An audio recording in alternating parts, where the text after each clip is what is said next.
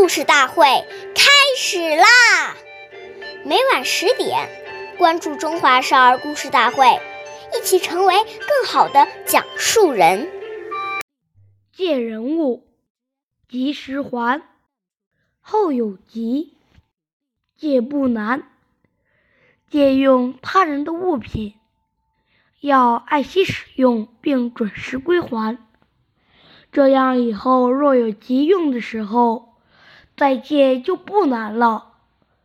言云：“好借好还，再借不难。”岁月易流逝，故事永流传。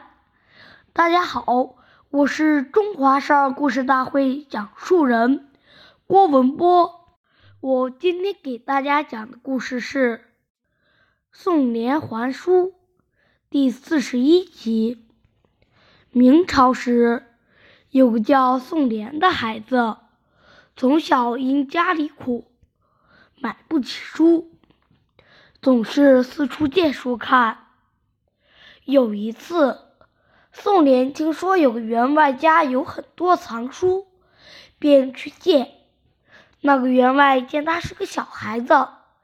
不愿意把书借给他，就规定了一个很短的借书日期。宋濂拿到书后，赶紧开始抄写，吃饭睡觉都顾不上。母亲劝他早些休息，但是他却很认真地说：“明天就要把书还回去，我一定要快些抄完。”第二天。下起了鹅毛大雪，母亲劝他晚些再送过去，可宋濂说：“我都和人家说好了还书日期，怎么能不守信用呢？”说完，冒着风雪把书还给了员外。员外看到宋濂冒雪还书，很受感动，从以后总是把书借给宋濂看。经过这样的苦读，宋濂终于成为了一名有名的学者。下面有请故事大会导师王老师为我们解析这段小故事，掌声有请。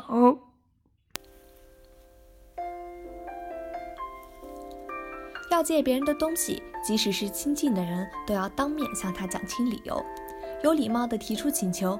如果人家拒绝了，要理解人家。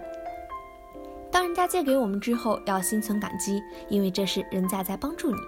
说好了什么时候归还，一定要及时归还，而且要答谢，这是讲信用、有礼貌的表现。假如不准时归还，那就太没有道义了。所以，当我们确定哪个时间要还时，一定要写在日历或记事本上，以免忘记。使用别人的东西时，要比对待自己的东西还要爱惜，做到完璧归赵，这样人家才会信任你。万一有损坏，要向他说明，主动的提出赔偿。当你每次借东西时都很谨慎，往后借再多的东西，他都会很欢喜的借给你。有人说，现代社会要敢想敢干，谨慎已经过时了。此种看法非常浅薄。做事既要有胆略，也要谨慎，缺一不可。所谓胆大而心细，做人讲道理，更要吾日三省吾身，在细微处下手。